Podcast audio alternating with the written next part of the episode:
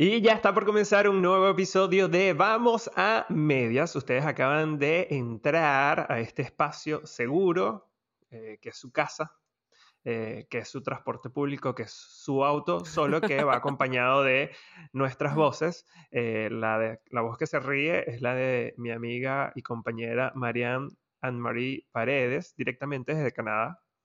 Presente. Hola, hola, buenos días, buenas tardes, buenas noches y bienvenidos a un nuevo episodio de Vamos a Medias. Del otro lado de la pantalla los saluda el señor Carlos Daniel Ruiz desde Buenos Aires, Argentina. Y así damos comienzo oficial y formalmente a este nuevo episodio.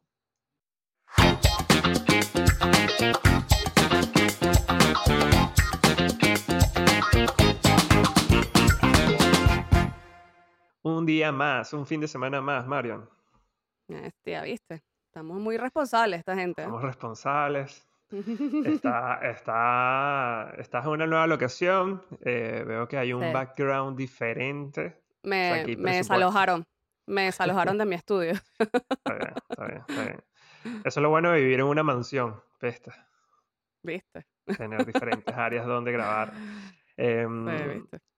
Bueno, bienvenidos. Muchas gracias por conectarse y eh, sintonizar, como se decía antes cuando era por El emisora. canal. El canal, sí.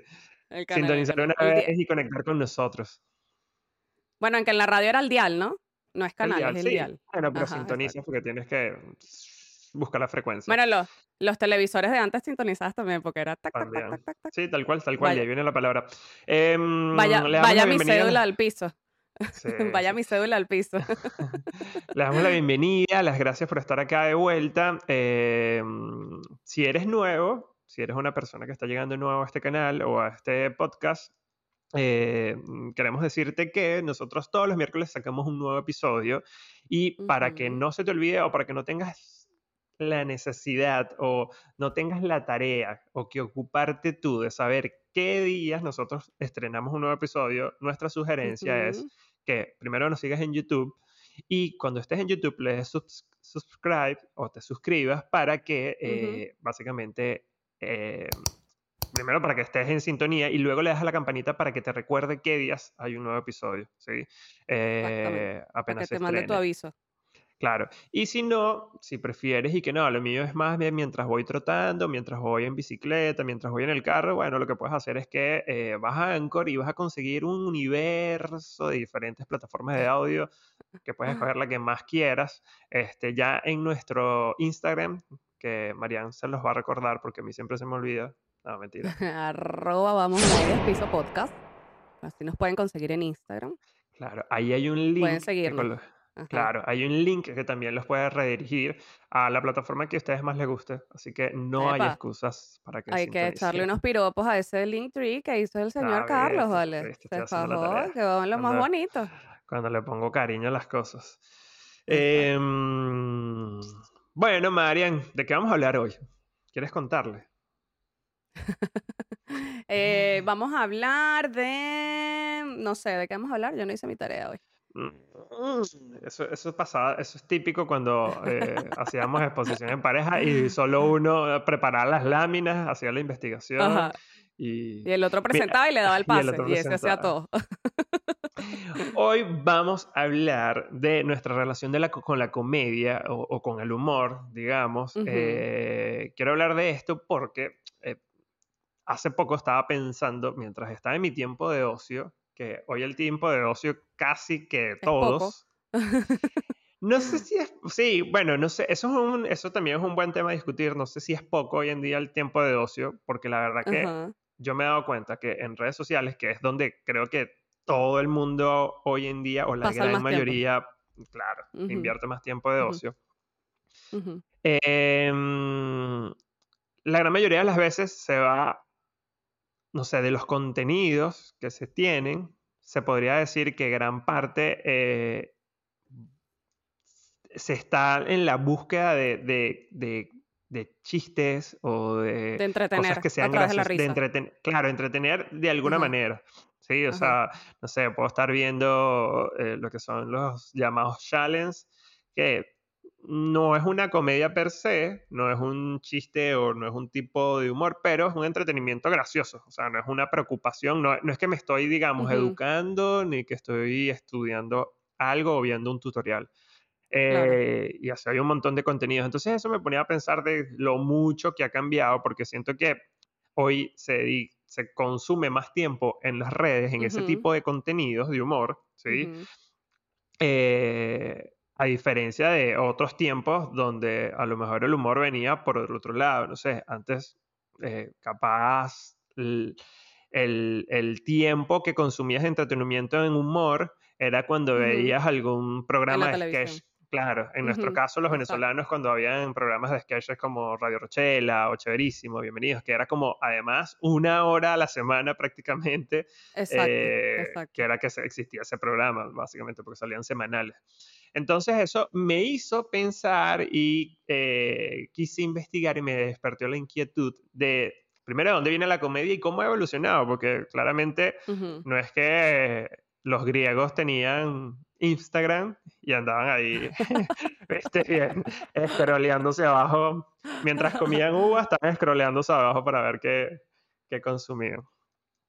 Bueno, pero es que también la comedia ha cambiado mucho. Bueno, es que yo creo que la relación con la comedia en Venezuela no es, no es igual que como ha sido que sea en Estados Unidos, pues.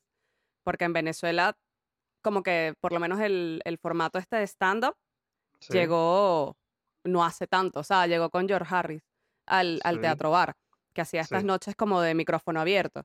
Este, mm, Pero ya eso era un formato que estaba en Estados Unidos desde hace muchísimo más tiempo. O sea, yo creo que desde Seinfeld, por allá, de un montón de comediantes que ya manejaban ese tipo de monólogo, ¿sabes? De, de, rutina ya como que preparada, tipo como Ellen DeGeneres, el, el, su programa. Ella antes de arrancar tenía como un monólogo de algo que ella le llamara la atención, de algo gracioso, algo que le hubiese pasado, de lo que sea. Y luego como que venía el programa, pues creo que ese era un formato que ya estaba muy, y en Venezuela no era muy común. Este, de hecho creo que la primera que empezó a hacer así como stand-up, o sea, como esas improvisas, esas, esas rutinas antes, o esos monólogos, era Erika de la Vega, en Erika tipo 11. Ella tenía un programa como de variedades, eh, muy parecido a ella, así bien irreverente, y ella tenía un fragmento que era como un monólogo, pues, que ella hizo un montón de, de rutinas muy buenas. este, y era como que con eso le daba el arranque como que a su programa, pues. Pero en Venezuela no estábamos muy acostumbrados a esas cosas. O sea, en Venezuela era tipo Radio Rochela, este, un programa como de sketch. Eh, el otro comediante así muy famoso era que sí, el Conde, también, pero era como un personaje. Pues, o sea, no es que era Benjamín, ¿cómo Benjamín Rousseau. Sí, eh, no, no escucha la pregunta. Sí, eh, él, se llama Benjamín Raseo y era hacía el personaje del conde. Eso es que Claro, exacto. Pero no era él como Benjamín haciendo como stand-up, sino era como una rutina ya que él tenía cuadrada en un personaje, pues. Claro, pero eso te quería decir, porque, por ejemplo, para mí, yo creo que el. Sí, es cierto. Ya eh, eh, ese tipo de comedia donde, digamos, se, era como un alter ego, digamos. Exacto. Era un stand-up porque era prácticamente una hora esa persona haciendo chistes de situaciones cotidianas, ¿sí? Claro, que ya traía, pues. claro, donde las personas como que empatizaban porque se sentían, eh, ¿cómo se llama? Identificadas, con, con, las historias que podía echar, no sé, eh, una discusión de pareja, ¿no? Eh, que era lo más típico. Bueno, pero era, era como lo típico, el borracho, que si la suegra, este que sí, las cosas con los niños y las impertinencias de los niños, también esa era como medio fija. Eh, y o sea, era como que algo que a todo el mundo le pasa, pues. O sea, que, que como que por eso te relacionabas tanto, porque en algún momento has vivido algo de eso. O tipo, no sé, en el autobús y cosas así como muy del, del día a día. Que eso es lo que. No sé quién hablaba, eh, creo que era eh, en una de estas de, de Jean-Marie y Agles Calves, que ellos decían como que su comedia iba cambiando mucho, o sea, en comparación a como era al principio, pues. Pero porque también como que vas perdiendo como ese roce, o sea, a medida que ya te vas haciendo más grande, no sé, ya tienes tu carro, ya no sé qué, ya hay cosas como del día a día que, que no haces como que comúnmente. Y entonces por eso a veces las rutinas van cambiando tanto de que si, no sé, por lo menos es diferente a cuando eras soltero a cuando te casaste. Porque ya cuando te casaste, como de que ya la enfocas en, no, que mi esposa, que no sé qué, que mi suegra. Capaz cuando estás soltero es más de la discoteca, los amigos borrachos y cosas así. O sea, como que siempre como que van uniendo cosas. Que eso es lo que decía, o sea, ellos comentaban que es- creo que entrevistaron a Seinfeld o algo así. Y Sí. él decía, o sea, como que él decía como que ya no sé ni como que ni, ni de qué hablar, porque claro, al principio mis stand-up eran sobre la roncha que estaba pasando viviendo en una habitación, eh, no sé, en Nueva York, mientras me hacía famoso Claro. y cosas así, y ahora vivo en un mundo en el que casi que ando en jet privado y vaina, que no me rozo con el, con, ¿sabes? Con el humano común y corriente. Entonces Sí. como que es como, ajá, y ahora de qué he hecho chistes, porque, o sea, no sé, no voy a venir a echar un chiste de que el jet se me accidentó, porque eso no es Claro, algo con lo que la gente se va a identificar, ¿entiendes? Claro, exacto. Exacto. sí. Es un público muy cerrado y muy selecto. Que o sea, que él, él lo que decía es que eso lo- le pasa a muchos comediantes cuando ya se hacen tan grandes, tipo, no sé, Ellen Claro. DeGeneres, como te comentaba. O sea, seguramente los monólogos que ella hacía en su primera temporada no deben parecerse en nada a los de la última, que ya la mujer es recontra, recontra, ultra famosa y multimillonaria, pues. Entonces Sí, el sí. problema de la comedia es que siempre va como muy ligada al comediante, obviamente, como que a sus vivencias, ¿no? O sea, Sí. y, y como que la adaptan como que al momento en el que están viviendo.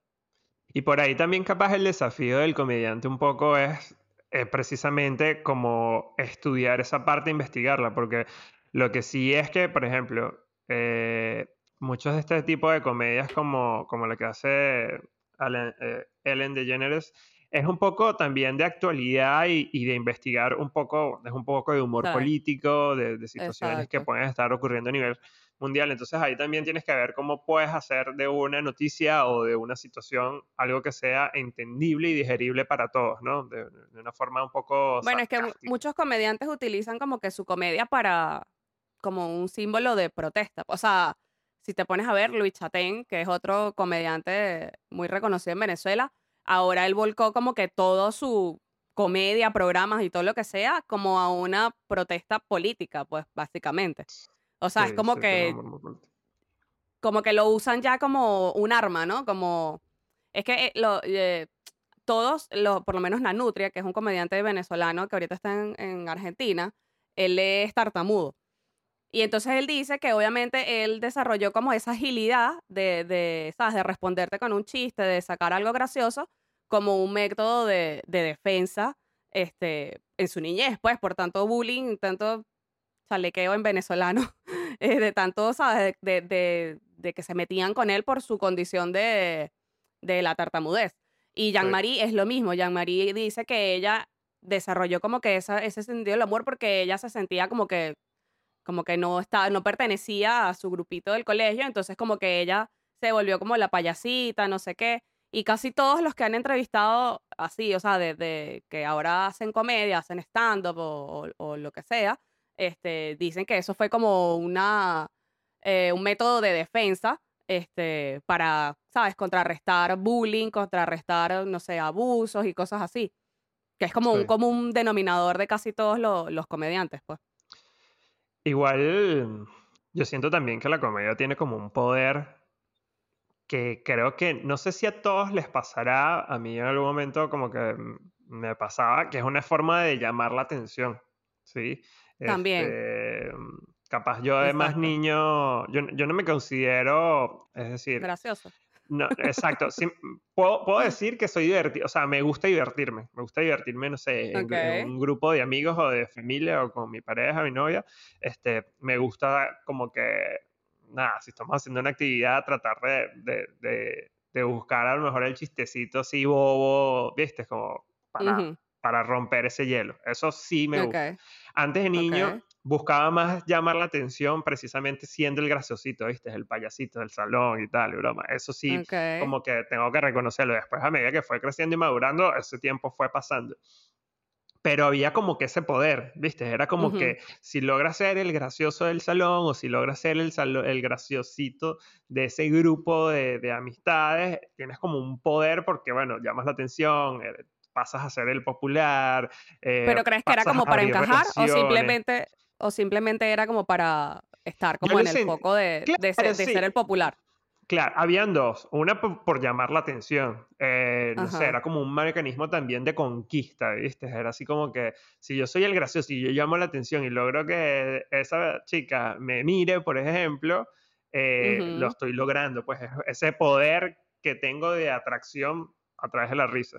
Y el otro, Ok. Sí era un poco para poder eh, empatizar dentro de un grupo, ¿viste? Como para poder calar y conocer gente y, y- y hacer un ambiente, digamos, divertido, ¿no? Este, Como para conectarte eso- más rápido. claro, para conectar a través de- del humor, de un chistecito malo, de una cosa. Lo que pasa es que em, uno siempre usa el humor como, como un método de, de- de defensa, ¿sabes? Como sí, de sacarle como la, la gracia a todo, como para que no note, o sea, sobre todo cuando la gente está como deprimida, o sea, tipo el caso de Robin Williams, ¿sabes? Él era, sí. todo el mundo dice, no, él era un hombre muy divertido, él era un hombre feliz y no sé qué más, y el tipo por dentro estaba sufriendo una depresión intensa y nadie, nadie lo sabía, pues, Y porque como que usaba eso como una máscara, ¿no? Como, sí, como una máscara, como un personaje, pues, más. Sí, sí, sí, sí, sí, sí, sí. Era Porque si te pones a ver en, lo- en las funerarias es donde la gente más lanza chistes, Es el, que no es el lugar lugar. donde más... Sí, que es el, lugar menos indicado. Exacto. Eh, eso sí, yo creo que mm, en mi familia nunca nos hemos reído tanto, en sobre todo en la- desde el lado, digamos, paterno, que es donde como que más hemos tenido ese tipo de, de reuniones o reencuentros familiares, sobre todo, adicional pasa algo, Ujú. en los funerales o en los velorios, por lo general es el único momento donde logras mayor convocatoria. ¿sí? Ah, sí, de familiares. Es, claro, o Ajá. sea, familia que tenías tiempo que no veías en tu cumpleaños porque no van a tus fiestas de cumpleaños, o no van a las, no, o no te las consigues en fiestas de Navidad o lo que fuese, Ajá. convergen en ese momento. Y entonces creo que ahí hay una combinación de dos cosas, que es, primero, el, el- el mecanismo de defensa a, a tratar de, De disimular la tristeza. Claro, de simular tristeza, sino Ajá. afrontar lo que estás viviendo. Es que como que no, esto no está pasando. Entonces, ante eso, eh, buscas esa otra vía. Y también como que el reconectar con alguien desde que tienes tanto tiempo que no ves, es como que prefieres aprovecharlo de otra manera. Entonces, por eso surge eso. Y nos Bueno, pasaba mucho. la risa es como la manera más fácil de, de tú generar como un efecto así como de empático, pues. O sea, porque Claro, si hay alguien riéndose este, con una risa contagiosa, aunque capaz lo que sí, haya dicho no sea tan gracioso, tú te ríes, claro, claro, sí, sí, sí, ¿no? sí. Sí, O sí, sí, sea, es sin como que que la... sí. Porque si tú echas un, no sé, das tu opinión de algo, probablemente no todo el mundo se vaya a conectar con eso que tú estás diciendo. Pero si Sí, tú te sí, es estás riendo, la gente se ríe, a juro. Sí, sí, sí, De hecho, hay un video de, de alguien que va en un metro, yo no sé si tú lo has visto, Sí, un que él va como con un celular. Ajá, exacto, pero es una cámara el- escondida, pues. Y el tipo se está riendo, o sea, con audífonos y todo. Nadie, está, nadie sabe de qué se está riendo él. Y en realidad el tipo no se está riendo de nada, creo. Y está así como que... Y él empieza a reírse y todo el vagón del metro, del no sé si era un auto, ya no me acuerdo, se empiezan a reír. Sí, Y él está sí. conectado, o sea, él ni siquiera está conectando con los demás, porque no está viendo a nadie. Está como que, ¿sabes? Tipo en su teléfono, con audífonos, y empieza a reírse y todo el mundo se empieza a reír. Y es como, Marico, ¿cómo te vas a reír de algo que ni siquiera estás escuchando? Pero es que la risa es muy contagiosa. Es contagiosa, sí, es contagiosa. Ahí también hay como, bueno, si lo quieres ver desde el punto de vista más esotérico, desde mi punto de vista, hay un tema de energías, ¿no? Que es lo que nos mueve a todos, ¿no? Es como, cómo puedes cambiar esa energía donde, donde hay otro ambiente y haces que el otro también se sienta cómodo desde ese lugar, ¿no? O sea, puede pasar el efecto contrario si se monta alguien incluso llorando, donde te, tú no sabes qué está pasando esa persona y, bueno, no sé si te ha pasado que a veces te cruces en la calle a una mujer o un hombre o un niño. Capaz el niño no tanto porque el niño, los niños lloran por todo. Es re común, entonces ya hay Y que... por Ah, nada. no, claro, exacto, y por nada adicional, o sea, por nada grave, di- digamos. Pero cuando, lo ves, cuando tú ves a un adulto llorando, o a mí particularmente cuando veo a un adulto llorando, Eh, me da pesar, pues, o sea, me, me, me pone, me, me, me pincha el ojo, como dicen acá, porque Ujú. es como que Ujú. para que esté llorando en la calle adicional, que eso es lo Algo otro, como pasó, no, pues, no lo hemos normalizado tanto, no es tan normal, entonces cuando lo, Ujú. cuan- cuando, lo ves, te imaginas que algo duro debe estar pasando como para que no dentro del estándar de la sociedad no se haya Para que no está aguantando los llantos. Claro, exactamente, exactamente. Entonces la energía cambia totalmente. Em, por eso digo que es un poco el efecto contrario. Pero igual no haces este, conexión. O sea, si tú ves a alguien llorando, tú evitas verlo. O sea, ni siquiera es que, ni, ni por empatía, no es que de lejos te pones a llorar. Claro, sí. ¿Entiendes? Pero si tú ves a alguien riéndose, tú te quedas fijamente viendo para ver si logras descifrar de qué se está riendo. y te empiezas a reír. Sí, sí, o sea, no pasa eso con el llanto. O sea, pasa con un bostezo, por ejemplo, pero con el llanto no. Tú evitas eso. Es como que, uy, no, estoy sufriendo. Me voy para otro lado, ¿entiendes? es como que ni siquiera voy a perder, eh, eh, eh, intentar llorar tampoco ni nada. O sea, como que me volteo y ya está, pues. Pero con la risa no te pasa eso. Es inevitable. Es inevitable. Mira, em, yo tengo una pregunta. ¿Cuál es tu primer, qué, recuerdas tú como tu primer contacto con, con, algo que para ti haya sido comedia? ¿Cuál es tu primer recuerdo de algo que haya sido, que puedas identificar como comedia? No sé, un payaso, un, un títere, un mimo. Yo creo que, bueno, yo era muy fanática del Club de los Tigritos, desde chiquitica. Y yo recuerdo que ellos hacían como muchas cosas así como, ¿sabes? De acting, de, de sketch. así como tontos que te daban risa de lo tonto que eran. Yo creo que eso es lo que más así, o sea, por lo menos cuando eran, porque por lo menos las payasitas ni Funifa, que justo en estos días estaba viendo un programa de ellas que las estaban entrevistando, ellas no eran de, de típico payaso de dar risa, pues era como de cantar, de jueguitos y tal. No. exacto, para mí era cantar. Exacto, no era de... Y obviamente no era que veía que si Radio Rochelle y esas cosas porque era como de adultos, pues, o sea, si estaba chiquita no era como para mí. Este, pero sí recuerdo del Club de los Tigritos, ellos hacían como tipo series, bueno, de Sol a Sol y todas esas series, siempre como que tenían como una serie tipo por semana, pues, no tan famosas como de Sol a Sol, pero sí tenían. Y siempre hacían como, ¿sabes? Eh, el típico personaje así, que era el bobito, que no sé qué, que era el tontito, que se caía, o que, ¿sabes? Todo el mundo se burlaba de él, entonces como que siempre tenían como esa broma de cómicos este, en, esa, en esas series, o hacían como sketches, como que entre, entre cantar, bailar, no sé qué más, hacían como un sketch ahí de siempre como de risa, pues. Creo que eso fue lo primero que yo recuerdo, porque que si los circos y esas cosas, que ahora están recontracancelados los, los circos de animales, este, no hacían como, bueno, sí, los payasos, ¿no? tipo payasos así que se pegan y tal. Claro, eso te iba a decir. Yo, como que mis primeros recuerdos con de, algo gracioso o algo de comedia, salvo al margen de las caricaturas, que también eh, Ah, verdad. Para mí, si bien no entra. Claro, si, si, nosotros estudiásemos y investigas sobre la comedia, no te va a figurar nada de esto dentro del género. Pero es la primera introducción, para mí, debería ser la primera introducción, porque es realmente divertido, es, una, es una forma inteligente también de hacer humor, pues es alguien que hay que pensar que adicional, que es, es muy raro, ¿no? Pero pensar que un adulto se sentó a pensar a ver cómo puedes hacer reír a un niño a través de una situación que, que, no es algo, que es algo que por lo general desconectamos, ¿no? Porque es algo como que, está bien, por ejemplo, lo hablamos al principio y que, sí, está bien, yo hago comedia de situaciones de cuando, no sé, cuando estoy viviendo en el apartamento solo, cuando me casé, cuando me divorcié y eso, pero a un niño claramente no lo puedes hacer reír con ese tipo de situaciones y tienes que pensar de cosas o más básicas eh, como una caída, como un golpe, como un, sí, es que eso es lo que les da risa. un grito, claro, exacto. Este, que al, al, margen de eso, yo creo que los primeros recuerdos que tuve, que era lo más similar, ciertamente eran los payasos de circo. El que más recuerdo ahora es un circo mexicano que se llamaban los Hermanos Valentinos, que iban todas ah, las temporadas de vacaciones de verano, claro, todas las temporadas de vacaciones de verano a Venezuela y creo que íbamos con mucha frecuencia, ¿no? Eh, además, ese es como el que más posicionado tengo porque hasta, no sé, creo que hoy en día todavía siguen haciendo gira. Eh, y pero, tenían... pero el humor de ellos era como el humor del chavo, que no era un humor de, un humor de bufones ni de payasos, pero era un humor así de un hermano contra el otro, que decía, ah, no sé qué, no sabe, y vaina, eh, martillos de estos que sonaban como point, point, point. Claro chistes muy sencillos, además, como que muy, muy pues. de, claro, sí, muy de, claro. que estaba buenísimo. Eso es como que mi primer recuerdo. Y después, em, sí, poco a poco siento, bueno, claramente, ahí lo decías, el Chavo del 8 para mí era como que fue uno de... el top. Del top, claro. Y que hoy en día yo puedo ver otra vez el Chavo del Ocho y, me, río, Claro, o sea, sabiendo ya incluso lo que va a suceder y todo, todavía Porque aparte siempre eran como los mismos episodios, pero con diferentes...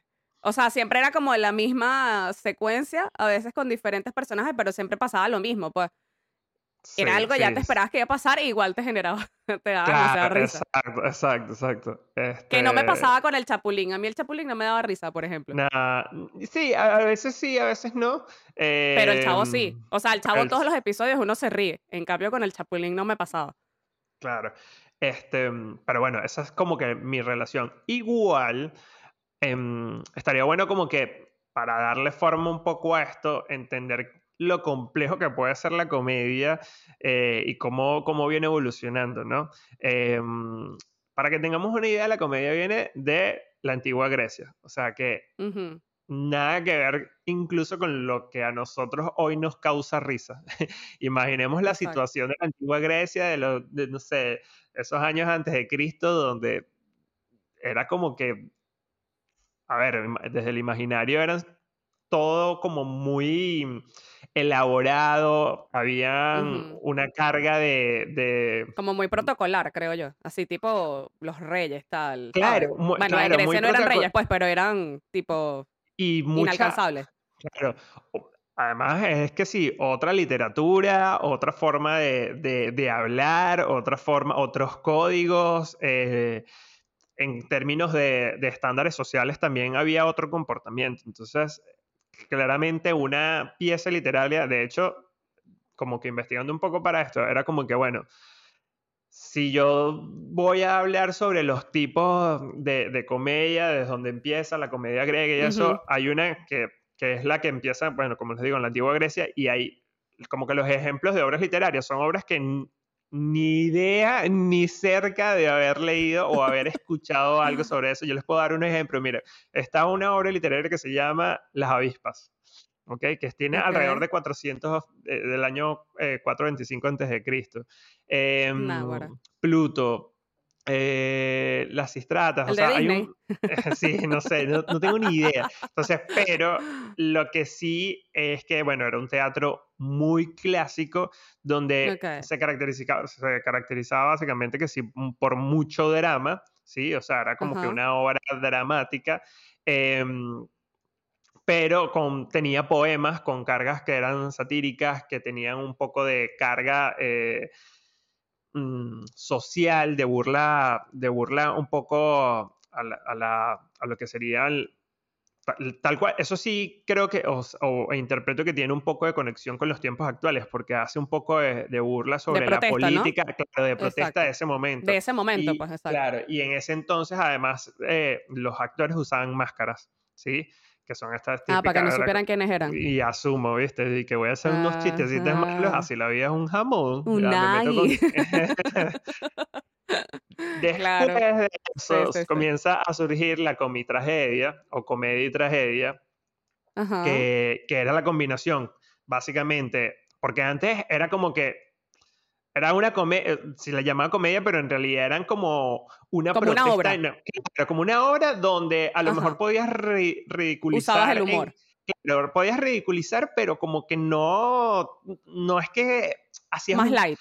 Claro, no, no había una estructura como que de un chiste, digamos, ¿sí? ah, este, para, desarrollar como, como, lo conocemos nosotros, digamos, ¿no? Eh, o sea, era una eh, historia que te daba risa por, me imagino que, por el acting que hacían, ¿no? De, simular hacer. el acting, o podría ser, sí, cada cuánto podrías lanzar una frase que, que, claramente era una punta o una. una indirecta. Tenía, pero tenía un sentido de humor que donde la gente lo agarraba, pero bueno, no, no era tan, tan elaborado. Okay. Después, bueno, em, nace lo que es la tragicomedia.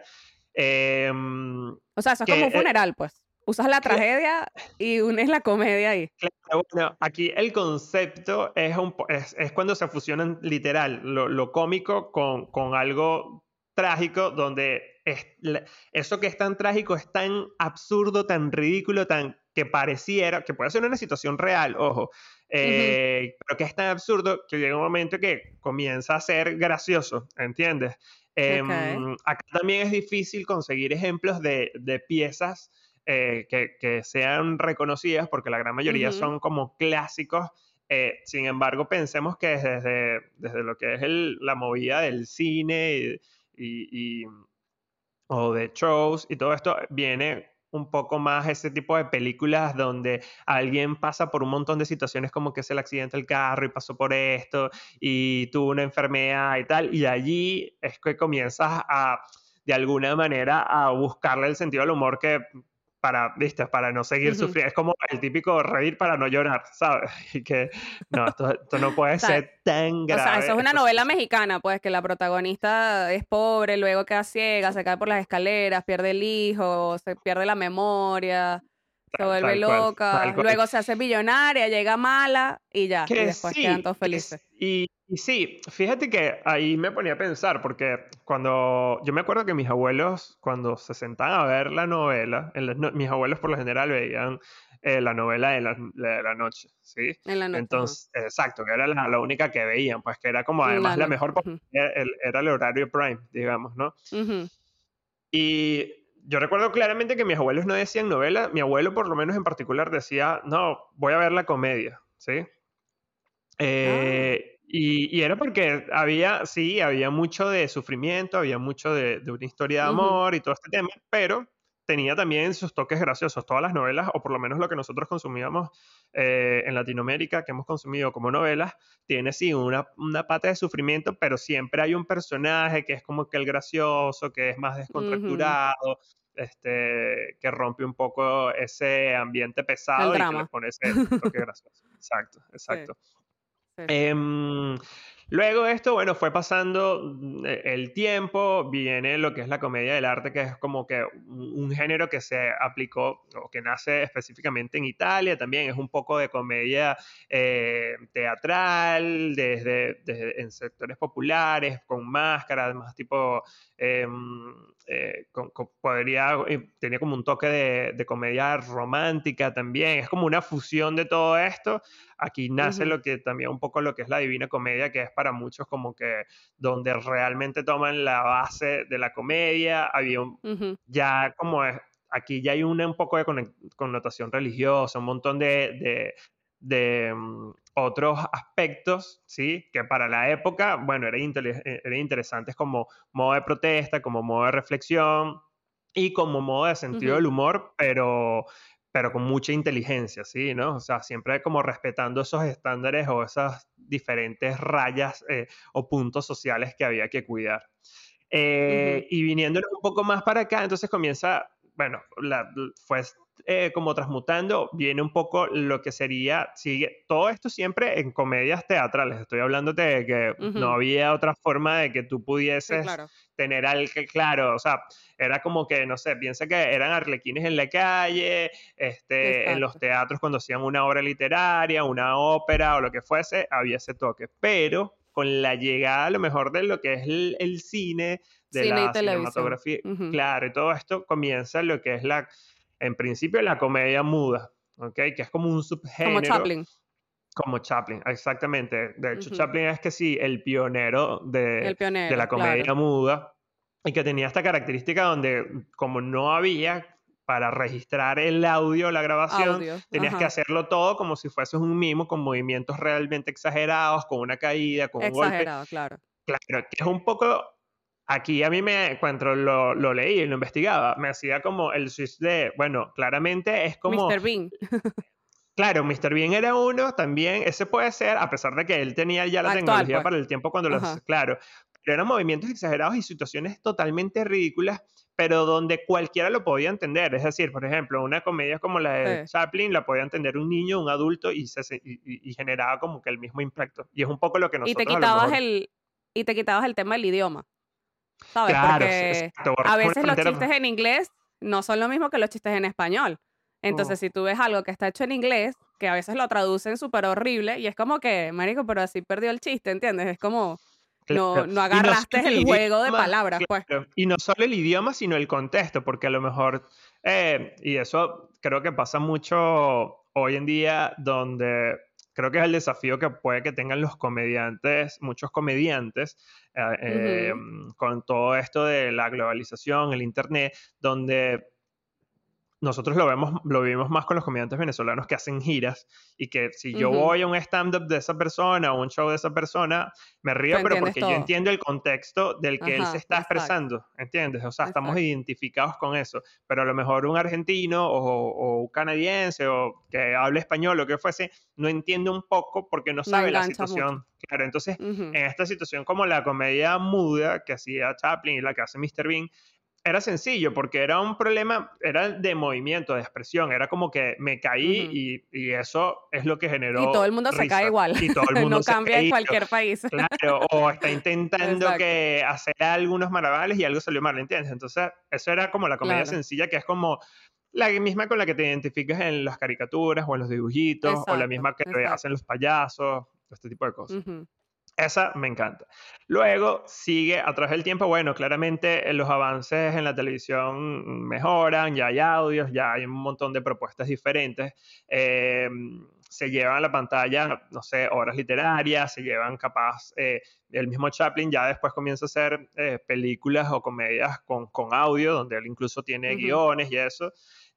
pero comienza a haber una nueva fusión donde eh, se hacen lo que conocemos como sketches, que era el que decíamos en principio como, no sé, Radio Rochela, donde eran pequeños eh, situaciones que podrían, en, la mayoría no, no, tienen relación un sketch con el otro, sino como que esto era una situación. No llevaban un hilo, pues. Claro, no tenía que llevar un hilo. Eh, pero que bueno, pasa en principio como que, que esto sí no lo sabía, el, el origen en principio estaba desde la televisión eh, perdón, desde el teatro también, y de ahí se pasa a radio, o sea, había sketch en, en, programas de radio y del radio pasa a la televisión, ¿sí? En la televisión, no sé, ah. para nosotros a lo mejor es lo más conocido eh, por mi edad y por nuestra cultura, por la ubicación que teníamos y lo que nos llegaba, eran sketches como los de Saturday Night Live o había un programa que se llamaba... Que todavía los hacen que todavía los hacen, exacto.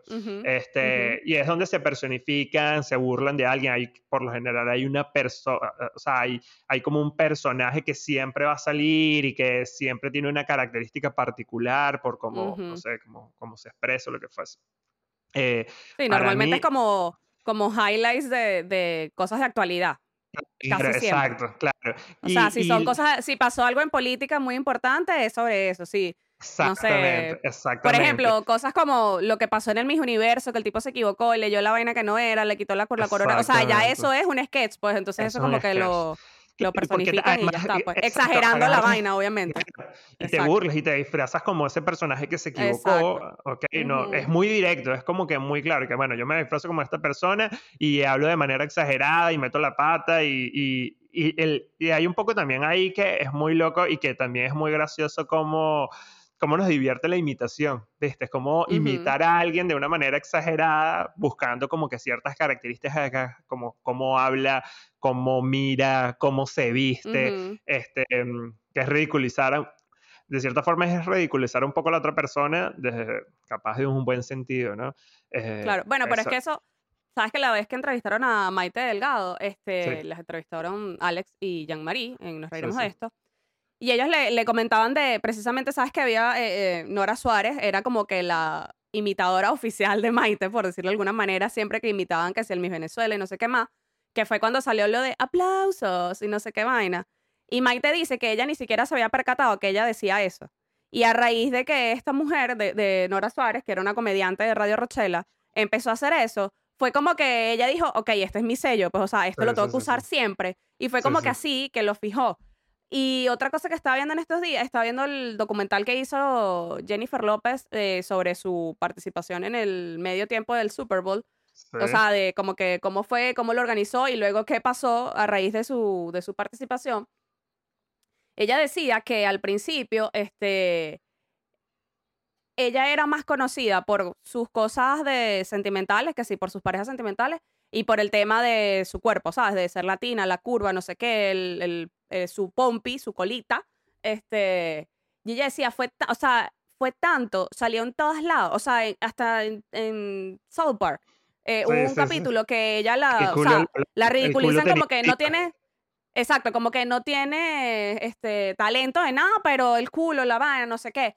Y dice, en un momento eso me, ¿sabes? Como que me deprimió un poco porque era como que, oye, no me toman en serio, o sea, he actuado, no sé, en 15 películas y, y, lo único que hablan es de o de las parejas o de mi culo y vaina, pero después fue como que, ok, tengo que usar eso para moverlo a mi favor, o sea, era conocida, es conocida mundialmente claro. y capaz ni siquiera sus películas habían llegado a todos lados, pero gracias a todo ese, ¿sabes? El tema de la comedia, del chistecito, del jajaja, el jajaja, que ella logró convertirse en lo que es ahora. En pues. proyección, claro, sí. Claro, o sea, fue como que...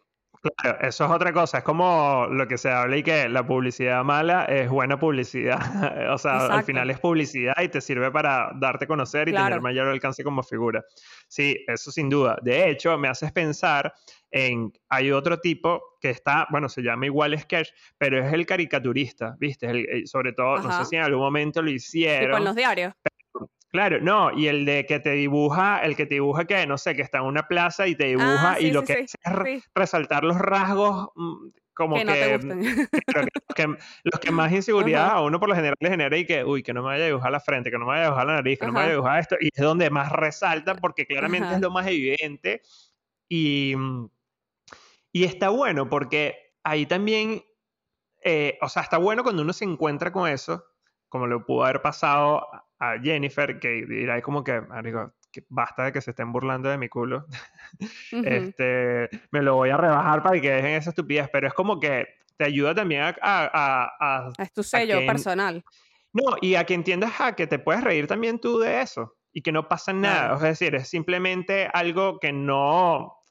Nada, que, que, que es una característica particular tuya y que sí, que, lo, que, es lo mismo que le pasaba a Nutra, pues es como que él aprendió a reírse de su tartamudez. No le gusta, no, capaz no le gusta ser tartamudo, pero es tartamudo y listo. O sea, es así y ya está. Y, Coño, pero eso no es tan fácil. No, bueno, no es tan fácil, pero ahí es donde está un poco también la madurez, ¿no? De, de, o sea, es la madurez como el individuo de, listo, no pasa nada. Es una forma, porque no es, no es algo, lo que hay que entender también es que no es algo contra esa persona, ¿sí? O sea, no es algo que está, que está haciendo para hacer sentir mal a esa persona, sino que es algo como que, que uno lo puede ver en cualquier cosa, no sé, lo puedes ver en un animal, por ejemplo, no sé, que te puede parecer gracioso, te puede, es algo que está aquí, bueno, uno lo resalta. Eh, pero, ¿sabes bueno, sabes que, sorry que te corte la nota, pero em, ahorita está, hay, sabes que hay muchas cuentas ahora de estas de crianza respetuosa y no sé qué en Instagram. Y ellas, eh, en casi todas, ah, están promoviendo mucho el hacer el boicot, ¿sabes? A, estos videos en los que te burlas del niño. O sea, ah, sabes que hay muchos retos de estos de que le lanzo un queso a mi hijo y mira lo que hace. Y es como un bebé así copiando y le lanza una rebanada de queso y el carajito es como que y se asusta y llora y no sé qué más. Y entonces ellas dicen como que, ¿por qué eso te tiene que dar gracia? O sea, el niño está realmente asustado porque es algo que lo agarró fuera, o sea, es un bebé, pues. O hay otro que es como de una botella de agua, ¿sabes? Que como que le pone la botella de agua y el niño se acerca y le hacen así, lo mojan todo.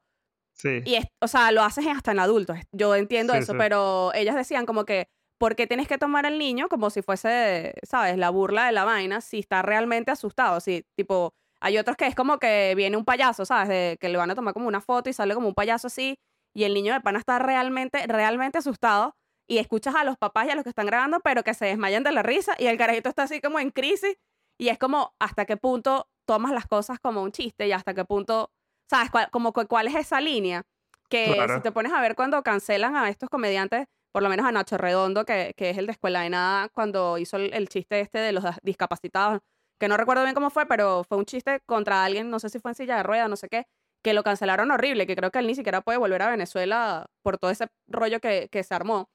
Sí. Eh, Alex también eh, con el comentario este del chico que estaba pidiendo el GoFundMe, que tenía COVID, no tenía COVID, ellos hicieron como que, como un, ¿sabes? Como, bueno, no sé, o sea, fue como un chiste eh, de algo que ellos como que no habían corroborado y no tenían información. Y bueno, se desató todo este desastre. Este, a casi todos les ha pasado. O sea, cuando, cuando quieren llevar el chiste un pelín más allá y se sale de control. Entonces es como que casi, o sea, siempre como que se preguntan, es como que, ¿qué es chiste y qué no es chiste? ¿Entiendes? Claro, claro. Y es sí. como, muchos dicen que como que, marico, todo es chiste, porque cuando estás en un escenario, no es, o sea, no es Marianne la que está hablando, es Marianne comediante que está haciendo chistes y que la idea es hacer reír a la gente. Y entonces mucha gente como que se siente ofendida, como que bueno y tal, no sé qué. Pero si te pones a ver, no sé, George Harris también creo que le pasó con un comentario que hizo, no sé si fue en Panamá o una cosa así. Pero si tú escuchas a George Harris en su, en su stand-up que hace todos los jueves, o sea, aparte de hacer chistes todas las semanas, durante no sé cuántos Ah, años que tiene ya, o sea, marico, te quedas sin repertorio, ¿entiendes? Claro, claro. en algún ritmo. momento vas a cagarla, porque va a pasar. Sí. Este, Es que en algún, momento, en algún momento asumo que, por ejemplo, allí ya tienes que aplicar otro recurso. control. Claro, tienes que aplicar otro recurso que es buscar algo, de, algo, algo actual, algo característico que realmente yo, de lo que te puedas burlar literalmente, ¿sí?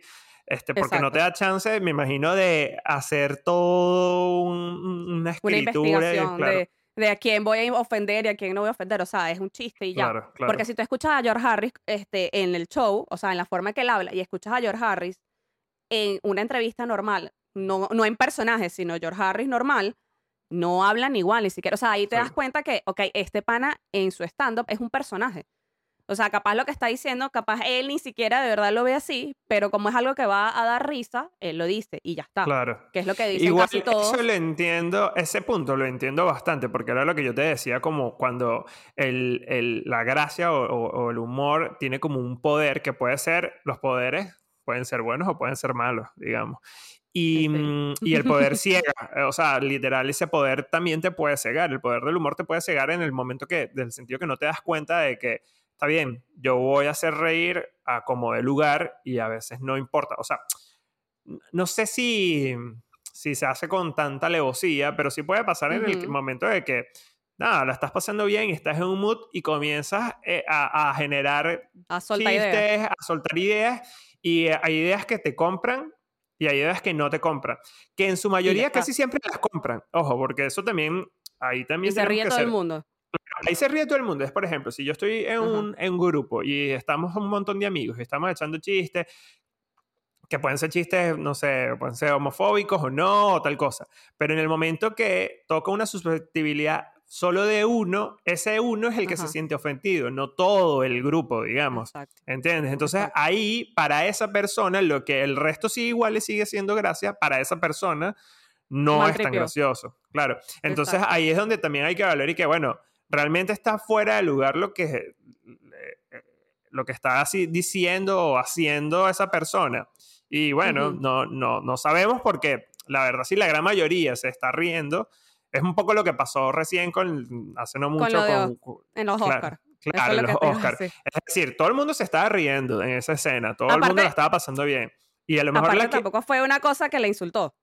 Que es Sí. donde tú dices la delgada línea de un chiste. O sea, no es que Claro, te estoy diciendo, no sé, cualquier obscenidad o cualquier barbaridad. O sea, Claro. hice un chiste relacionado a una característica, como dices tú, que es muy notoria porque es algo que, bueno, sí, está bien, es una enfermedad y todo lo que tú quieras, este, pero es algo notorio, pues es algo como que, bueno, lo conecté con otra cosa. Incluso Will Smith se estaba riendo. Y en lo que él voltea y ve la gran Sí. cara de Q, bueno, Sí. ya. Y, y- Que lo y que está mal fue lo que hizo Will Smith, ¿no? Lo que hizo Claro, claro. el otro, ¿cómo se llama? Chris, Chris, Chris Rock. ay, se me fue el Eh, nombre. Chris, Chris Rock. Rock, Chris. Rock. Em, y esta situación, y, si nos ponemos a pensar, siempre siempre, va a haber alguien, siempre, va a haber pasa. Alguien que está, que está, que debería ser el afectado. Porque, por ejemplo, cuando nos burlamos, no sé, por ejemplo, cuando nos da risa porque vemos un sketch de, no sé, de Donald Trump, por ejemplo, haciendo el ridículo eh, por cómo habla, por su peinado, por su bronceado, un montón de cosas. Él también podría sentirse ofendido y ahí también estaría mal. O sea, cuando está bien y está mal una situación. Y que, ah, bueno, no, lo que pasa es Claro. que él es el presidente y él se la tiene que bancar. Bueno, sí, pero también es un humano también y también tiene derecho a Claro. molestarse, a sentirse incómodo. Entonces, eh, ciertamente, como tú dices, es una línea muy delgada. Yo lo que creo que también ahí hay que entender un poco es, eh, bueno, cuando, cuando es algo, o sea, que no es personal, digamos, o sea, y, y ident- y separar una cosa de lo personal a, a- a lo que podría ser el humor. Si una persona se siente, no sé, mal, por lo que- por- porque, bueno, porque se sintió aludida, eso está bien, puede que también te haga reflexionar un poco, ¿no? Eh, eh, claro. Porque que a veces también el humor va un poco por ahí, hacer reflexionar situaciones, ¿no? Qué sé yo, eh, a veces está bien, si es algo desde lo físico, digamos, em, te puede poner a pensar en que, bueno, no sé, si eres bajito, si eres alto, si eres flaco, lo que fuese. A mí antes me afectaba mucho ser flaco, digamos. Era así como que, y si hacía un chiste con, con, eso, era algo que me afectaba. Hoy en día ya yo formo parte de ese juego y entendí como que, eh, no sé, yo decía como que, pues. bueno, claro, esto es lo que hay y además soy un flaco que tiene salud, ¿entiendes? Era como pensar, hacerme reflexionar y que está bien, sí, puede que sea muy gracioso, no sé, la apariencia o, el chiste o lo que fuese y que a mí me haga sentir mal por, porque, porque me afecta directamente, eh, pero cuando lo comencé a analizar y a pensar, es como que, pero ¿por qué te estás dando mala vida por esto si eres una persona que debes entender que eh, o sea, que estás bien, o sea, no, no, estás, no tienes nada malo, ¿entiendes? O sea, malo a lo mejor podría ser que tengas una enfermedad terminal o cualquier cosa, que ahí sí te digo y que bueno, si haces chiste de eso, de una enfermedad terminal, que es algo que no puedes cambiar ni siquiera, porque además lo flaco yo lo puedo cambiar no sé, en algún momento engordaré o no, o te puedes operar o no, ¿entiendes? Pero hay cosas en las que no puedes cambiar y que escapan de tus manos donde hacer un chiste ahí sí como que es un poco más delicado, ¿no? Más, más difícil. Sí, es que es, como una línea muy... Porque es como eh, body shaming, creo que le dicen a eso ahora, como de burlarte de la apariencia física de alguien o de una condición física de alguien. Y de ahí conectas de una vez con bullying. Entonces es como que hasta qué punto a un comediante se le puede aceptar una, un chiste sobre la apariencia física de alguien este, y que esté bien y hasta qué punto a un común y corriente en la calle viene y te dice un chistecito así y vas y le metes una mano porque le está faltando el respeto. ¿Entiendes? Pero es como que, ok, estoy en un ambiente de ir a un chiste, de ir a un show de un comediante o estoy en el ambiente de, estoy en mi casa y pasó un carajo por la calle y me dijo cualquier obscenidad que se puede tomar como chiste y que no está bien, que no es un chiste. Entonces es como que todo es como el contexto, ¿no? O sea, es como en qué contexto estoy. Estoy yendo a ver un show de un comediante y me voy a ofender, entonces, marico, ¿para qué estás yendo? Claro, ¿Entiendes? Claro, exacto. Eso es lo otro. Si tú vas a un espectáculo de un comediante, de un stand-up, que es otro formato de comedia, que es también más de los 80 para acá, ah, continuando un poco con los tipos de comedia que existen, que son también como una comedia de situación, lo que hablábamos en principio, de algo que te puede dar risa o algo que vivió esa persona, tú por lo general entiendes em, el tipo de de, comedia que, está haciendo, claro, el que o sea, porque si estás yendo, tú sabes quién es y te gustó y, y ya está. que tienes la opción siempre, y esto es una verdad, de no ir o de retirarte. o sea, no pasa, claro, si tú fuiste y sientes que ese no es el humor que a ti te gusta, está perfecto, te vas. Que es muy diferente que un círculo de amigos. No sé, haya uno de ellos que siempre hace un chiste sobre ti constantemente y busca una debilidad sobre ti y de un grupo social todo el tiempo. Entonces ahí ya sí puedes entender, y cuando es únicamente contigo, que ahí ya estás pasando eh, ya está. La línea, claro, estás pasando la línea y no hay un equilibrio, ¿entiendes? Es como que es una, se están ensañando contra esa persona y, por, y se están burlando de esa persona. Entonces, bueno, ahí sí, claramente es otro punto más susceptible y, y, y donde la persona también tiene el derecho digamos, no es recurrir a la violencia, pero sí a reclamarle y hablarle como que, bueno, ¿qué pasa? ¿Me entiendes? Hay varias opciones y es lo que decías tú. Nanutro lo entendió a lo mejor y dijo, bueno, yo me... Porque eso es otro. Y yo también lo entendí. Yo te voy a decir algo.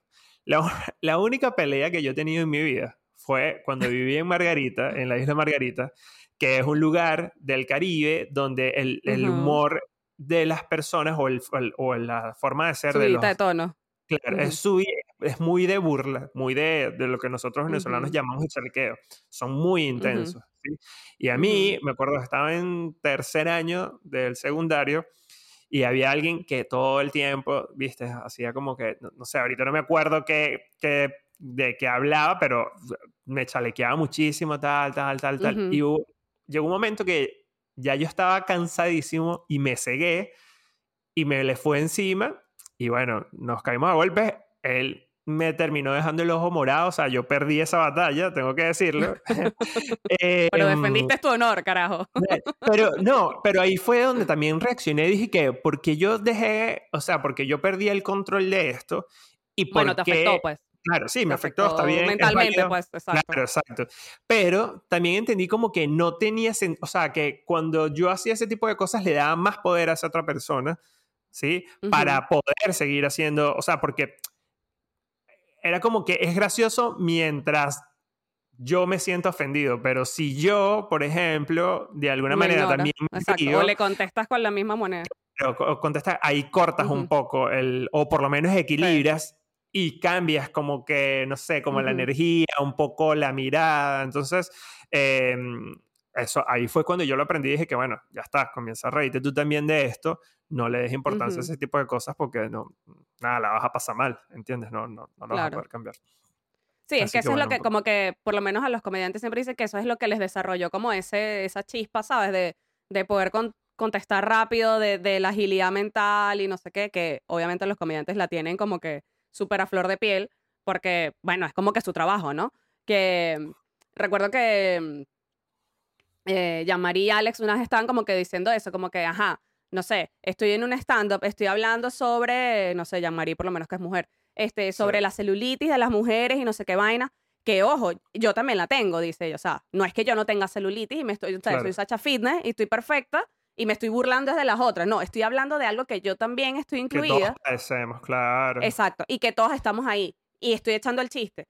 Otra cosa es muy distinta, que yo esté en Instagram, ¿verdad? Y vea la foto de alguien en traje de baño y vaya y le echa el chiste de la celulitis en el Instagram, que es una vaina totalmente fuera de contexto, claro, que no es de lo que estamos hablando, no es que estamos en una, no sé, en un video haciendo chistes las dos, sino que ella está montando una vaina aparte y yo voy y le lanzo el chiste ahí. O sea, ahí es como que esa línea donde donde se pasa, que mucha gente decía como que no, Chris Rock y tal, el Oscar siempre hace lo mismo, siempre están llevando, ¿sabes?, comediantes y, siempre eligen como a un, una víctima en el, en el público y a burlarse y no sé qué más. Y es como, sí, dude, pero, o sea, el Oscar le está pagando a ese comediante para que vaya a hacer comedia. ¿Entiendes? Es como que, aunque es una cosa televisada, ¿verdad? Que, que obviamente los asistentes ya saben más o menos a qué se están ateniendo, este, es como que, bueno, él está viniendo a hacer su trabajo. Es como que le pagues a un cantante para que vaya a cantar y no cante. O sea, no pasa. Y algo que muy poco se habla y que yo siempre como que pienso es como que, ya va, está bien. Bueno, los Oscar, ¿por qué llaman a esta persona para que venga y haga comedia? ¿Sí? O sea, no es tampoco al azar, no es fortuito de que, no, sí, porque me parece que él me gusta. No, es porque también tiene una... Y eso es lo que genera. o sea, genera movimiento, pues hace como un track, un, ¿cómo se Tiene una atracción, claro, tiene una atracción, tiene una, una cantidad de personas que le gusta ese tipo de humor, que, se, que, que no se siente ofendida por eso, que es un poco la democracia, ¿no? Es como que, bueno, nada, está bien, eh, está bien, no somos todos los que nos gusta ese humor, es verdad, nunca, y nunca lo vamos a lograr, nunca vas a lograr que todos les guste ese tipo de humor. Que todos pero si la gran mayoría les genera atracción y les gusta, bueno, nada, que lo disfruten, o sea, es para tratar de ofrecer algo donde la gran mayoría se sienta cómodo y el resto tiene la opción simplemente literal de no verlo. O sea, yo por ejemplo no veo los Oscars, pero no veo los Oscars no por el tipo de humor que tienen, sino que simplemente es como que, ah, me parece como que un embole, son mil horas y todo un formalismo. Exacto. Y, no es para todo el mundo, pues. claro, no es, mm, exacto, no es para todo el mundo y está bien. Entonces, ahí es donde también las otras partes, como sociedades, jugamos un poco el rol de, bueno, ya, o sea, también mm, no, no lo llevemos todo a la cancelación, no llevamos todo a juzgarlo y a pasarlo porque mm, se pierde mucho tiempo en eso, ¿no? Es como que, ¿qué tanto, ¿qué tanto hay que discutir esto de si lo estamos haciendo bien o si lo estamos haciendo mal? Cuando es algo que la verdad tiene esa fuerza porque la gran mayoría le gusta. El día que ese tipo de humor o ese tipo de chistes pierda poder va a ser cuando mucha gente, la verdad, no lo consuma. Claro, deje de verlo, no lo consuma. Entonces ahí Por algo ya no se hacen por algo ya no se hacen las cosas que se hacían en, Grecia, en, el, en el 400 antes de Cristo, porque ya no da risa porque no da risa. Y si, y si da risa y si se hace, es para un público nicho que tiene muy pequeño, muy selecto, que tiene la opción de acudir a eso, ¿entiendes? Y que, que tiene la libertad de elegir, mira, a mí me gusta este tipo de comedia, este es el tipo de comedia que a mí me gusta y este es el que voy. Ojo, yo voy a hacer mi culpa. A mí también me pasa un montón de que hay personas o, personalidades que yo digo que a este tipo se le da gracioso y no es nada gracioso. Y después ahí mismo pienso yo así, lo puede que lo diga, ¿no? Lo diga en voz alta. Y después yo me ah, internamente pienso que, ah, bueno, pero, no es gracioso para mí. Claro, no es gracioso para mí y, y, está bien, o sea, tampoco con no seguirlo, listo, Carlos, o sea, tampoco te, te, pongas tan, tan estructurado. Este, ahora, para como ir cerrando esta conversa, lo que sí es que fuimos paseando por los diferentes tipos de comedia, donde, bueno, donde está la comedia también romántica, que no la mencionamos, pero es este tipo de películas o, novelas, claro. Como que son mis favoritas. Pretty Woman, como Cómo perder un hombre 10 días, que son así como más universales. Luego también, yo siempre pienso, muy poco se habla de la comedia romántica, que es literal la que mencionaba mi abuelo, que es una novela donde hay un, un, tema de amor, porque por lo general, me quedé pegado, por lo general la la comedia romántica siempre termina con un final feliz de esa pareja o de esa persona que está enamorada y que conquista el amor de esa que quería, ¿no? Em, y Betty, por ejemplo, me hace pensar Betty la Fea es una de ellas, ¿viste? O sea, era un patito feo que estaba enamorado de alguien, donde tenía una situación graciosa por cómo se vestía, por las situaciones que le ocurrían, que eran embarazosas. Que le hacían bullying. Que, le hacían bullying y ella como transforma eso con su inteligencia, cómo cambia, bueno, un estereotipo de belleza que ahí por ahí sí está un poco el canon eh, de patrones de belleza que, que, que, está un poco implantado como que, bueno, nada más triunfa el que es bello, ¿no? Ahí a lo mejor si la historia hubiese sido otra, como que aún siendo fea, conquista el amor de esa persona sin cambiar su apariencia. Se tendría que haber quedado exacto. Claro. Este, pero bueno, pero sigue siendo una comedia romántica y no se habla porque nosotros lo vemos como novela literal, porque se sufre. ¿Viste? Eso es lo que a nosotros nos gusta, sufrir. Lo que pasa es que también, o sea, si te pones a ver una novela, lo que pasa es que a las novelas les lanzabas demasiados capítulos, pero es como una serie. Que ahora casi nadie, o sea, nadie ve novelas, pues ahora todo es series, miniseries, series, miniseries. Este, que ahora hay muchas, de hecho mexicanas y tal, que si te pones a ver, son el formato de la novela que uno veía. Pero ahora están en Netflix, ahora son series.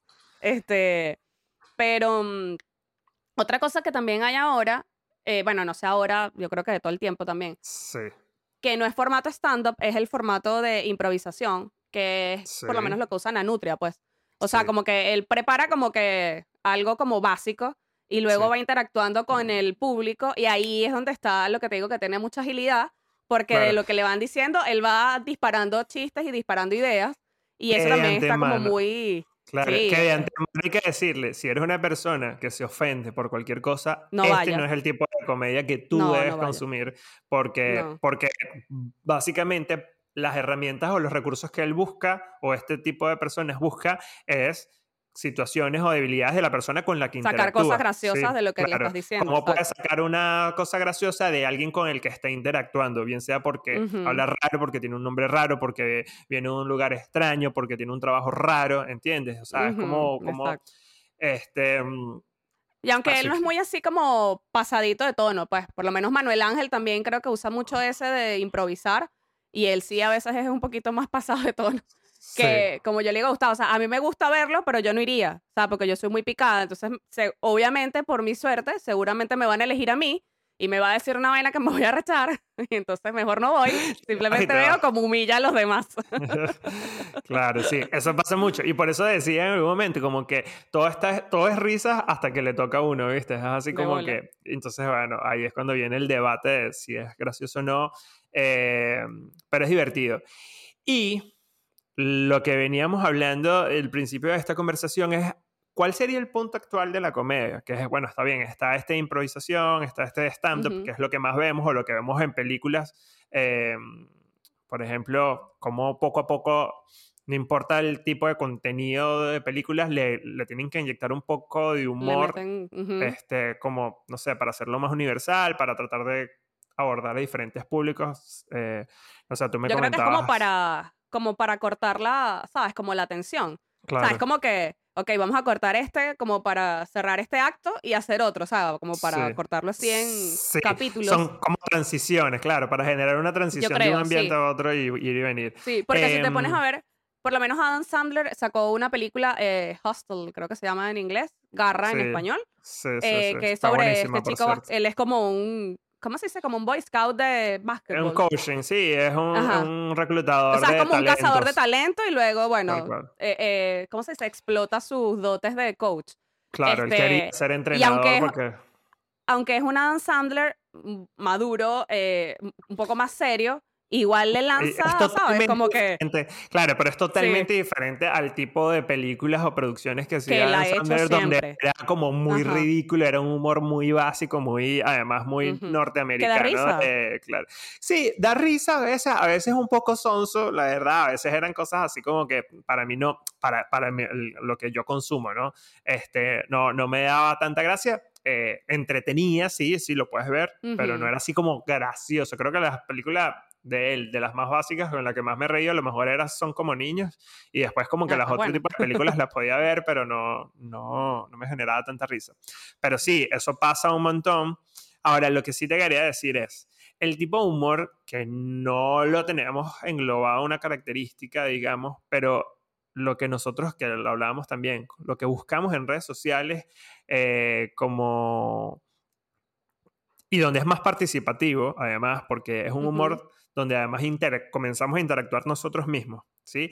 Que es, bueno, lo que son los memes, lo que son videos graciosos que captamos o documentamos, no sé, con el celular para hacer un montaje de, o sea, creo que hay un lenguaje y un código hoy en día diferente donde, eh, no sé, a lo mejor en un grupo de WhatsApp estamos hablando y ante una situación, no sé, se fue la luz. Sticker. Claro, yo genero un sticker o, o, hago una frase que, que está como universalizada, pero que encaja muy bien y que puede hacer reír. Hay una que a mí me divierte muchísimo, que es un video sobre una canción, creo que es de Serrat, la que dice, y se marchó. Ah, sí. ya se marcó, Y eso es como algo muy ícono. Y es un código en el lenguaje, ah, es muy raro porque es un humor diferente, porque es como, a medida que estás hablando, puede ser una situación delicada, puede ser una situación, no sé, más seria, pero buscas también cómo insertar el humor a través de, esta, ah, de, de, chistes, digamos, o, de situaciones estandarizadas, ¿no? Como esto que te digo. Pero creo que es lo mismo, yo creo que es, ah, o sea, lo mismo que está pasando con las películas, creo que es como para cortar así, ¿sabes? Como momentos de tensión. Como que bajarle la intensidad. Este, justo en estos días estaban entrevistando a Israel Em, en un podcast de Mónica Pascualoto y el esposo, este, eh, que es cineasta, Ralph, eh, que hablan como de crianza y no sé qué, como para que invitan diferentes, o sea, personas con hijos de adolescentes, hijos de diferentes matrimonios, no sé qué, y llevaron a Israel. Y entonces él decía, eh, él es, Israel es un experto en marketing, publicidad, redes sociales en Venezuela. Y él decía que actualmente hay dos tipos de contenido, como que el contenido que ves para aprender algo y el contenido que ves simplemente, aunque sea vacío, para distraer la mente. Okay. Y que a veces hay contenidos que como que hacen como match, ¿no? Así tipo podcast, bueno, por lo menos el de Mónica y ellos, es como que estás aprendiendo algo, pero igual es una cosa divertida, como que lanzan su chiste, entonces es algo como que se hace más ameno, pero a la vez te está quedando como que algo de valor. Entonces él decía que ahora la gente este, usa mucho estos contenidos como de solo entretenerse este, y se montan como en el mismo barco de, ¿sabes? Del, del, de lo que esté en el top. O sea, por lo menos las canciones que están de moda, entonces es hacer el bailecito, no sé qué más, como para darte visualización, o sí, visualización, Este, y ganar seguidores. Pues. O sea, decía como que de eso está viviendo y eso lo está marcando ahora TikTok con, con, ¿sabes? Como que usas el mismo audio y te montas en la... Capaz lo que estás haciendo con ese audio ni siquiera tiene nada que ver con lo que se trata inicialmente el challenge, pero ya te montaste en la ola de los videos que te salen. Porque si te pones a ver cuando tú estás scrolleando así, que si los reels o en TikTok, como que siempre suena la, misma música, o sea, siempre suena el mismo fondo. Y, es diferentes maneras. grabados con un discurso, o con una frase o lo que fuese. Exactamente. O sea, de hecho hay alguien que se dedicó simplemente a cortar como fragmentos del show de George Harris, por ejemplo, y lo lanza en TikTok. Hace un lipstick. Y y está bueno, porque eh, George Harris tiene vainas muy buenas, pero como te digo, saca un programa todas las semanas es como que no hay manera en que la gente se ponga al día en ver todos los programas porque la vaina dura como tres horas, o sea, es un montón. Claro. claro. Entonces como que sacan cosas pequeñas y la lanza en TikTok y ya, la vaina se hace un trend, o sea, porque, porque son cosas graciosas, o sea, por lo menos hay uno de, yo no sé qué le dan a los carajitos ahora y tal, eh, como que les dan no sé qué coño, ni- nitrógeno, eh, ¿cómo se dice? Como le meten nitro y vaina, no sé qué más, y todos los videos de los carajitos corriendo, jodiendo, vaina, no sé qué más. Claro, o sea, claro, es como que siempre lo mismo, Claro, pero es una vaina que te da risa. Claro, Aunque escuches el mismo audio 20 Sí. veces, ves los 20 videos porque te dan risa, porque siempre tienen como un toque diferente y entonces te quedas pegado viendo la misma vaina todo el día. Es, es genial, sí, es genial como hoy en día es eso, es como un elemento visual ante un discurso, digamos, es como que cómo recreas esa imagen de lo que estás diciendo, porque antes tú lo dejabas a la imaginación, o todavía lo dejamos a la imaginación, pero se apela a ese otro recurso en el que interactuamos todos, o jugamos todos eh, de una frase o de una canción o de una situación, puedes incluirlo y, y identificarlo con algo que, que realmente pasa, ¿no? Llevarlo más al plano Exacto. terrenal. O sea, como que Este, aplica para todo. Pero bueno, sí, hay muchos tipos de humor. El humor sigue transformándose. Es el aprendizaje que me llevó de todo esto. Hay que tomarse la vida con humor. Es importante reírse de uno mismo. Es importante también reírse de, situaciones o- y de los demás, siempre con respeto. Y saber escoger cuál es tu tipo de humor y cuál es. Cuál, cuál, cuál no te gusta para que no Exacto. no haya este tipo de interferencias de, de- de querer cancelar a otra persona, de querer minimizarlo y sacarlo de- del aire, aun cuando esa persona puede que a otros sí les haga reír este, Exactamente. y genere atracción. Igual, yo sí les puedo decir que en- si a ustedes les gusta mucho el humor, si les gusta divertirse, si les gusta aprender, pueden seguirnos a nosotros porque somos graciosísimos. Tenemos un humor muy particular. Carlos es muy chistoso. Carlos, Carlos es muy chistoso. Mariana es muy chistosa. Este, así que denle en seguir para que se sigan riendo con nosotros o de nosotros, que también es válido. De Carlos, mejor. Eh, Hasta, sí, de mi cabellera, por ejemplo. Para los que no me conocen, tengo una cabellera despampanante, larga, lacia. Y si no creen, vayan a como- Instagram o a, o a Claro, YouTube. o a para YouTube. Este, mm, así que nada, así nos despedimos y cerramos este episodio de Vamos a Medias hasta una próxima oportunidad. Muchas gracias. Bye bye. Gracias por escucharnos.